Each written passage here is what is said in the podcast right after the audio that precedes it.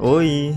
Temos um aviso especial para você. Nos próximos episódios vamos começar a ter mudanças aqui no podcast da DCC. Até nosso nome vai mudar. Será Podcast Encontro das Águas. Simbólico, não?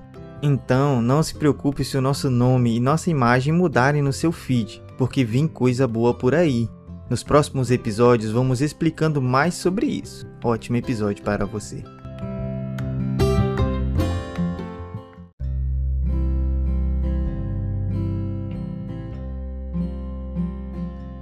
Olá, meu nome é João Ricardo. E o meu nome é Alice Laila. E este é o episódio número 95 do podcast da DCC. Essa semana teremos novamente nossos sete blogs. Lembrando que vamos deixar todos os links das notícias no site da Proce, que você pode acessar a partir da descrição deste episódio. Então vem conosco para muita notícia e informação. Bloco número 1: Notícias nacionais e internacionais. A primeira notícia desse bloco é sobre o show que o U2 fez improvisado no metrô em Kiev em solidariedade à Ucrânia. O vocalista Bono e o guitarrista The Edge já haviam gravado a música Walk on Ukraine em apoio à Ucrânia diante da invasão russa, mas ninguém esperava que fizessem um show relâmpago na capital Kiev, mais precisamente na estação de metrô Kate West Cherokee. Além de clássicos como With or Without You, Sunday Bloody Sunday e Desire, a dupla tocou a versão de Stand By Me com a banda ucraniana Antitela. Em sua conta oficial no Twitter, YouTube disse que o show surgiu a convite do presidente ucraniano Volodymyr Zelensky.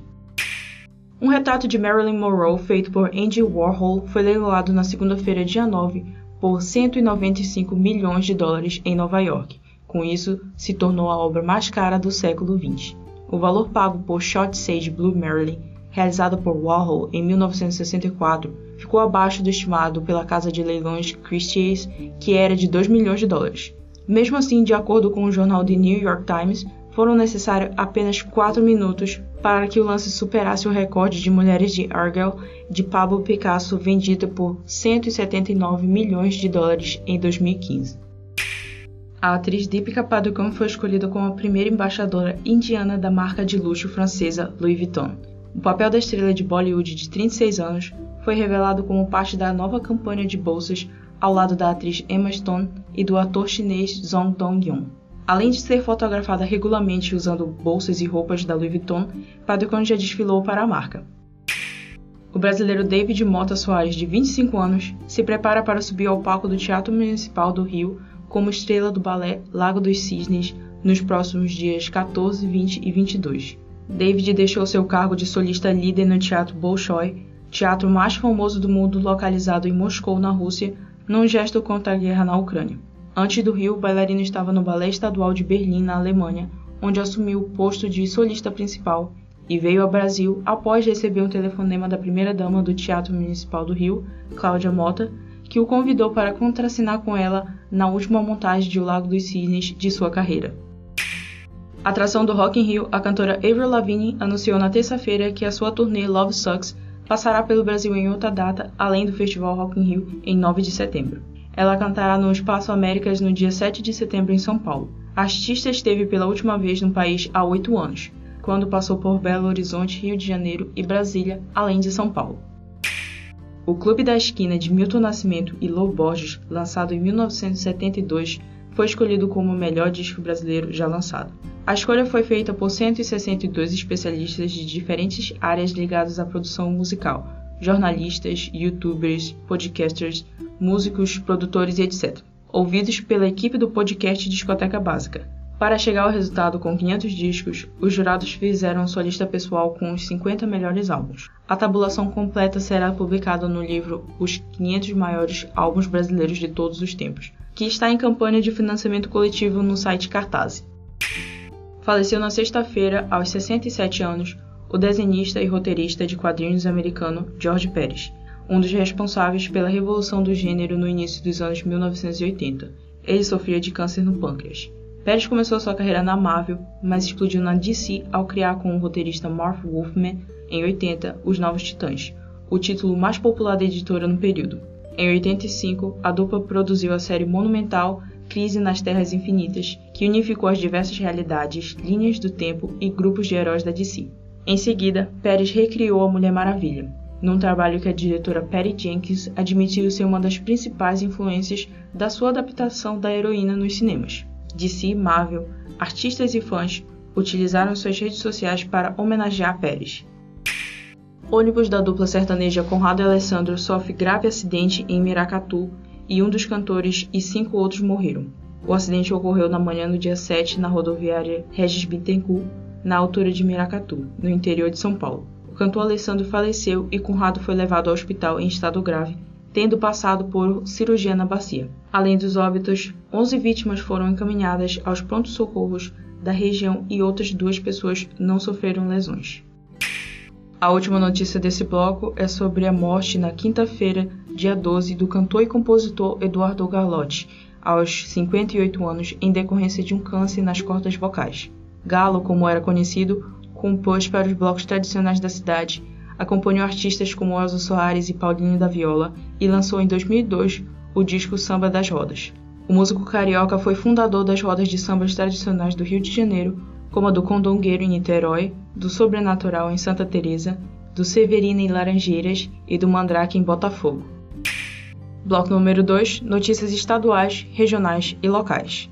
A primeira notícia desse bloco é sobre o lançamento da biblioteca especializada em castanha da Amazônia.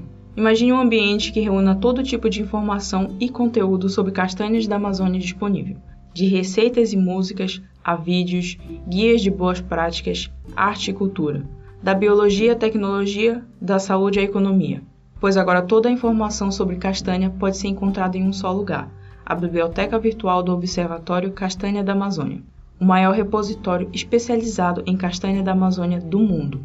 A Biblioteca Virtual do OCA conta atualmente com 1.245 itens de diversos formatos e tipos, com matéria em nove idiomas de 1908 até hoje, e foi pensada para ser um ambiente de referência para pesquisas, consultas e descobertas sobre a castanha da Amazônia.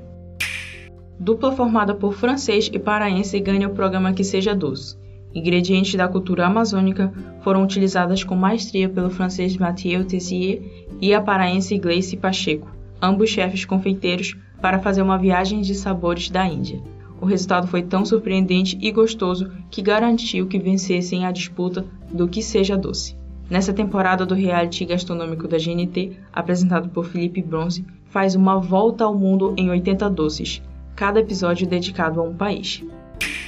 Estação das Docas recebeu a décima edição da Feira Internacional de Turismo da Amazônia, com o tema Turismo Inteligente, Conexões e Experiências Sustentáveis.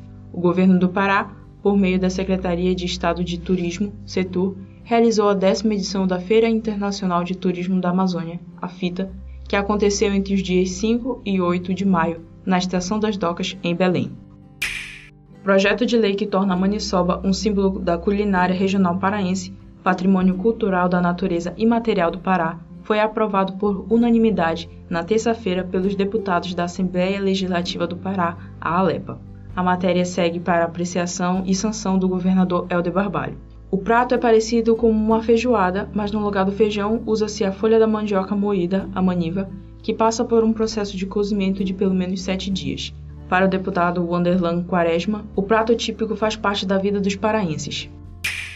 Uma parceria entre a Universidade Federal do Oeste do Pará, a UFOPA, e o Instituto Sebastião Tapajós, IST, possibilitou articulação junto à Universidade Federal do Pará, UFPA, para a realização de um trabalho de catalogação do acervo do Instituto. Nos dias 6, 7 e 8 de maio, uma equipe de museólogos e restauradores do Grupo de Pesquisa Memórias e Acervo da Amazônia, da UFPA, realizaram um trabalho inicial de catalogação do acervo artístico, musical e fotográfico do IST, que abriga e reúne todo o material produzido durante a carreira do violonista e compositor Sebastião Pena Marcião conhecido mundialmente como Sebastião Tapajós. A última notícia desse bloco é sobre os movimentos culturais de Santarém que realizaram um encontro para discutir pautas estratégicas do município. Nesta sexta-feira, dia 13, do 5 às 19 horas, no Espaço Guardem, fazedores de culturas independentes, representantes de movimentos e espaços culturais irão se reunir para discutir as pautas culturais do município. Dentre elas, Sistema Municipal de Cultura, Fundo Municipal de Cultura, Lei Municipal de Incentivo à Cultura, Leis Federais Aldir Blanc e Paulo Gustavo, cursos de arte para Santarém e renovação do Conselho Municipal de Políticas Culturais. O objetivo do encontro, além da união da classe e a aproximação após dois anos de pandemia, visa também a organização do segmento cultural como sociedade civil para reavivar pautas históricas que ainda precisam ser consolidadas. Além dos debates das pautas, apresentações culturais e intervenções artísticas compõem a programação. Bloco número 3: Editais, inscrições e eventos. A primeira notícia desse bloco é sobre o workshop que discute políticas emancipadoras. A Pró-Reitoria da Cultura, Comunidade e Extensão ao Próximo da UFOPA realiza no dia 18 de maio de 2022, às 9 horas, no auditório da Unidade Tapajós, Campus Santarém, o workshop por uma política emancipadora de extensão universitária na Amazônia, que visa a consolidação da política institucional de extensão universitária. O evento contará com a participação da professora doutora Andréa Nunes Militão, da Universidade Estadual de Mato Grosso do Sul, como palestrante. A programação faz parte do planejamento que está sendo desenvolvido pela PROS, visando a inserção das atividades extensionistas nas grades curriculares dos cursos de graduação da UFOL. O A Mais Aceleradora de Impacto está com inscrições abertas para negócios de atuação na Amazônia que gerem impacto positivo para a floresta e suas populações. Além da jornada de aceleração, os negócios selecionados receberão investimentos de até 600 mil reais e terão acesso a uma série de benefícios. As inscrições foram prorrogadas até às 18 horas do dia 16 de 5 de 2022. Estão abertas as inscrições para o oitavo Prêmio de Artes Tomiotaki, realizado pelo Instituto Tomiotaki. A iniciativa tem como objetivo selecionar 10 artistas mulheres para participar da exposição coletiva no Instituto. Poderão participar artistas mulheres cis ou trans, brasileiras ou estrangeiras, com idade maior de 18 anos, residentes no Brasil há pelo menos dois anos. As artistas devem apresentar produções na área das artes visuais, pintura, desenho, gravura, escultura, colagem, instalação fotográfica, vídeo, performance, som, música, novas mídias, entre outras. Cada artista poderá se inscrever com uma obra de tema livre de qualquer formato. As inscrições podem ser individuais ou de coletivos. As artistas selecionadas receberão um valor de 5 mil cada e terão suas obras expostas em exposições coletivas no Instituto Tomi Otaki. Estão abertas as inscrições para o primeiro concurso literário Pernoite. Podem participar pessoas com 18 ou mais com residência no Brasil. Os participantes devem seguir o perfil Pernoite Literário no Instagram e preencher os demais dados exigidos. Após a análise e decisão soberana da banca, os três melhores textos serão premiados com kits de livros montado pela curadoria do clube de leitura. Os prêmios serão enviados sem quaisquer custo de frete aos vencedores. E para a última notícia desse bloco, nós temos a programação do Festival dos Rios. Depois de anunciar Dona Ned, estrela maior da música paraense, Davi Assayag, a voz da Amazônia e levantador das toadas do boi garantido do Festival de Parintins, e Amazon Beach e seu brega pop dançante, o Festival dos Rios lançou a sua programação multicultural da edição de 2022 na segunda-feira, dia 9 do 5. O evento acontecerá de forma presencial, de 9 a 12 de junho, no distrito de Alter do Chão, em Santarém. Na programação terá muita música, feira com diversos produtores de bioeconomia da região e um fórum de debate que vai discutir o papel da cultura ribeirinha como fortalecimento do território. O tema deste ano será Salve Nosso Tapajós, rio que banha Santarém e está ameaçado pela atividade garimpeira e pelo desmatamento. Quase toda a programação é gratuita. Bloco 4: Cinema, TV, Streaming e Agenda Cultural. Na primeira notícia deste bloco, Avatar 2 ganhou o primeiro trailer na segunda, dia 9. O novo filme de James Cameron vai se chamar Avatar: O Caminho das Águas e tem estreia prevista para 15 de dezembro. Membros do elenco do filme original, incluindo Zoe Saldanha, Sigourney Weaver e Sam Worthington, estão na sequência do longa. Depois de 39 temporadas e quase 60 anos no ar, um ator negro interpretará pela primeira vez o personagem principal em Doctor Who, uma das mais tradicionais séries da TV britânica. Nascido em Ruanda, Nkut Getwa se tornará o 14º Doutor, personagem que é um dos mais importantes ícones da cultura popular britânica. Getwa assumirá o posto depois da atriz Judy Whittaker, a primeira mulher a dar vida ao personagem desde sua criação em 1963. Doctor Who é a mais longa série de ficção científica do mundo e seu protagonista, um alienígena que viaja no tempo, periodicamente regenera o próprio corpo, explicando as mudanças de atores ao longo das décadas. Dear Mama, série documental sobre a relação entre Tupac e a mãe dele, a Fanny, ganhou trailer no último domingo, dia 8. O documentário, anunciado em meados de 2019, é uma produção da FX. E será lançada ainda em 2022. A curta prévia da série documental de 5 partes foi lançada para coincidir com o Dia das Mães. O trailer revela imagens de Tupac Shakur com narração de Afeni Shakur, descrevendo uma lição que ensinou ao filho. Blake Lively, conhecida por interpretar Serena van der Woodsen na primeira versão de Gossip Girl, fará sua estreia na direção de um longa-metragem em breve. O debut da atriz e produtora, que também tem créditos em projetos como Águas Rasas e A Incrível História de Adeline, será feito com uma adaptação cinematográfica de Repeteco, graphic novel de Brian Lee O'Malley, criador de Scott Pilgrim contra o Mundo. A Netflix lançou na quinta-feira, dia 12, o primeiro teaser de Resident Evil, a série. A produção vai adaptar a franquia de games para o streaming, trazendo uma nova história original situada em um futuro pós-apocalíptico, aparentemente sem conexões com os filmes com Mila Djokovic. No clipe, é possível ver uma versão alternativa da New Wrinkle City em 2022, com as protagonistas em uma espécie de instalação do governo. A Warner Bros. anunciou que a terceira temporada de Mob Psycho 100 estreará em outubro deste ano. Além disso, a empresa compartilhou um novo teaser para divulgar a previsão de lançamento. A história da obra começou a ser publicada como uma webcomic escrita e ilustrada por Ron, também conhecido por One Punch Man, a Netflix divulgou na quinta-feira, dia 12, a data de estreia da terceira temporada de Sintonia. Os novos episódios chegam ao stream no dia 13 de julho. Além disso, também foram reveladas as primeiras imagens da temporada. Estrelada por Bruna Mascarenhas, JP e Christian Malheiros, a série brasileira foi baseada em uma ideia original de Condzilla e foi criada pelo próprio, com a colaboração de Felipe Braga e Guilherme Quintela. Mais uma sobre a Netflix, a plataforma divulgou o primeiro trailer da série de vampiros Primeira Morte. A produção será lançada na plataforma no dia 10 de junho. A série é produzida pela atriz Emma Roberts e baseada em um conto escrito por Victoria Schwab. Ainda sobre a Netflix, a plataforma está indicando para seus funcionários nos Estados Unidos que deve antecipar para este ano o lançamento de uma assinatura mais barata, porém sustentada por anúncios. No mês passado, o co-CEO da plataforma havia estimado em até dois anos o prazo para a implantação do novo serviço. A antecipação seria uma forma de reagir aos maus resultados que fizeram as ações da empresa perderem dois terços de seu valor. Pesquisas nos Estados Unidos indicam que a alta inflação está fazendo os consumidores reverem seus gastos com streaming. Premiada com o Oscar de melhor atriz coadjuvante este ano por Amor Sublime Amor, Ariana DeBose aparecerá como convidada recorrente na quarta temporada de Westworld, que estreia no dia 26 de junho na HBO Max. Criada por Jonathan Nolan e Lisa Joy, a produção da HBO foi inspirada num longa-metragem de 1973 e se passa no tecnológico Parque Faroeste de Westworld, habitado por anfitriões robôs que interagem como seres humanos com os convidados do local.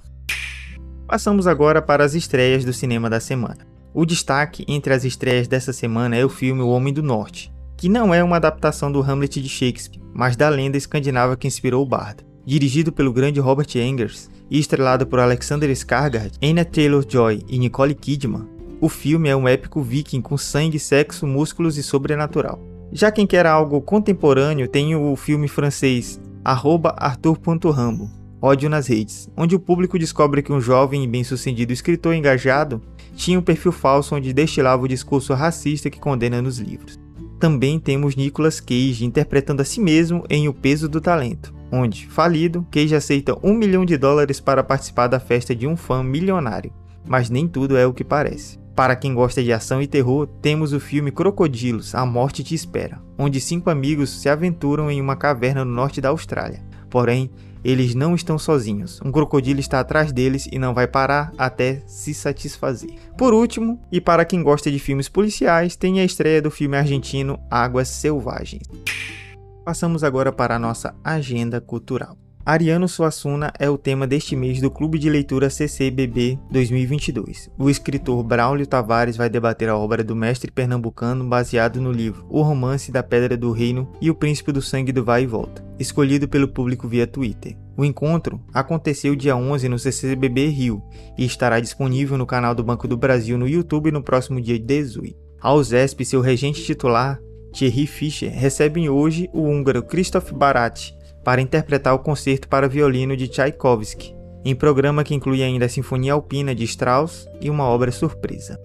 Conhecida nas rodas musicais cariocas, a soprista e compositora Aline Gonçalves lança hoje seu primeiro álbum solo, Pacífico. São quatro instrumentais e quatro canções interpretadas por ela, passeando por vários ritmos latino-americanos. Amanhã, José Soares conduz a Filarmônica de Minas Gerais em mais um dos concertos para a juventude, que celebra compositores do leste europeu como Rimsky-Korsakov, cujo concerto para trombone será solado pelo líder de naipe Mark John Mulley. Direto da Casa de Vidro do Instituto Bard, o arquiteto e professor Abílio Guerra apresenta a palestra Modernismo Paulista e Arquitetura Moderna Brasileira neste sábado. O evento, que será transmitido pelo Instagram às 15h30, terá a participação de Renato Aneli e Eugênia Gorini Esmeraldo, curadores da exposição de 22 a 72, Bard e o Modernismo Brasileiro. Dentro do clube de leitura virtual Telas Literárias, o Instituto Goethe recebe na quinta a tradutora e crítica Gisele Eberspacher para uma conversa sobre o livro Alegro Pastel, do autor alemão contemporâneo Leif Hand,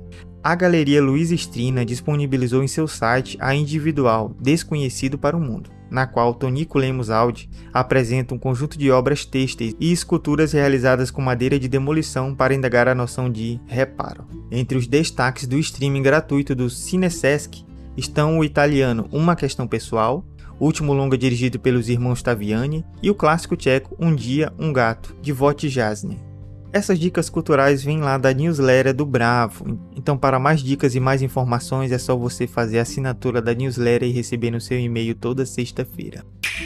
Bloco 5 Momento Reflexão. O texto de hoje é denominado A Educação de Valores Pode Acabar com Preconceitos e foi escrito por Mohamed Zorkot no site Brain Support.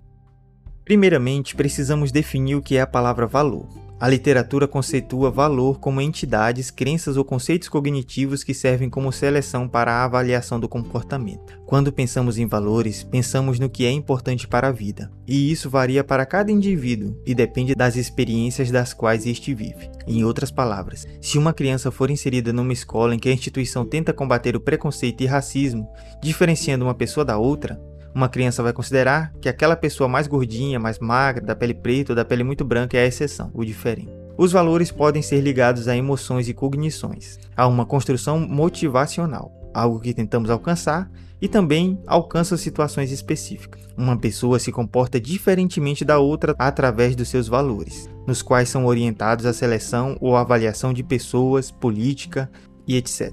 Valores são padrões que determinamos. Como esses valores variam de indivíduo, o convívio social vem sendo cada vez mais difícil, visto que estamos diante de uma perda global de valores considerados sociais. E como a educação pode mudar isso? Visando uma abordagem prática e aplicando a neuroeducação, estudos citam a importância do aprendizado no desenvolvimento social, onde a educação não deve ser reduzida a uma transmissão de conhecimentos teóricos. As escolas devem modelar salas de aula e locais de convivência no qual as regras são respeitadas, a participação é incentivada, as responsabilidades e deveres de cada um são assumidos e o exercício de direito é permitido. O ambiente escolar é de extrema importância para a prática e aceitação da pluralidade e diversidade, no qual contribuem na construção de uma consciência moral e cívica sem diferenciação e com respeito. Como já citado, as atitudes podem mudar sim, elas são aprendidas, modificadas e maduras, ou seja, são educáveis. Para isso, pesquisadores de neurociência consideram essencial a inserção do aprendizado voltado para o componente cognitivo, conhecimentos e crenças, comportamental, vinculado a ações específicas e, não menos importante, considerar os sentimentos e emoções. De forma geral, a educação em valores é um desafio do sistema educacional a associação da tecnologia com a educação ainda pode causar uma disparidade enorme entre escola pública e privada, e isso deve ser avaliado. Entretanto, o uso das tecnologias pode abordar problemas temáticos que contribuem na construção de valores e relações sociais. Mas para isso acontecer, as instituições e professores também devem se atualizar no contexto atual. A tecnologia não vai atuar sozinha, isso depende e muito dos pais, professores e instituições. Usar a tecnologia a nosso favor tem o objetivo de construir, no processo de aprendizado dos alunos, através de uma ação educacional que considera as metodologias da neuroeducação. Vamos agora para o nosso penúltimo bloco, o bloco 6, o Momento Poesia. Hoje nós trouxemos uma poesia de Cora Coralina, chamada Meu Destino. Nas palmas de tuas mãos, leio as linhas da minha vida. Linhas cruzadas, sinuosas, interferindo no teu destino. Não te procurei, não me procurastes, íamos sozinhos por estradas diferentes. indiferentes, cruzamos. Passavas com o fardo da vida. Corri ao teu encontro. Sorri, falamos. Esse dia foi marcado com a pedra branca da cabeça de um peixe, e desde então caminhamos juntos pela vida. Fechando o nosso podcast, vamos para o nosso último bloco, o bloco 7, com as dicas culturais. Hoje nós temos duas dicas culturais. A primeira é a série Love, Death e Robots Amor, Morte e Robôs, uma série de 2019 que está disponível na Netflix e é uma antologia reunindo contos animados em uma mistura de ficção científica, fantasia, terror e comédia. Ela foi produzida por diretores do mundo todo. Traz diferentes histórias sobre lobisomens, soldados, caçadores de recompensas, ciborgue e até mesmo aranhas alienígenas. Tem de tudo: robôs, monstros de lixo e demônios sedentos também não faltam por lá. Tudo isso combinado com as técnicas e estilos de animação de cada cineasta ou estúdio envolvido no projeto. A segunda dica também é uma série e também está disponível na Netflix, é a série Missa da Meia-Noite. Nesta trama, Riley Flynn retorna para sua cidade natal, na ilha de Crockett, depois de anos. Ele esconde um passado sombrio do qual tenta fugir por anos, mas as lembranças ainda o atormentam. É uma série dramática de terror, então para quem gosta é uma boa pedida. Essas foram as nossas dicas de hoje. Este foi o nosso episódio da semana. Lembrando que, como foi dito no começo, teremos nos próximos episódios algumas novidades, inclusive vamos mudar o nome e a nossa imagem de capa.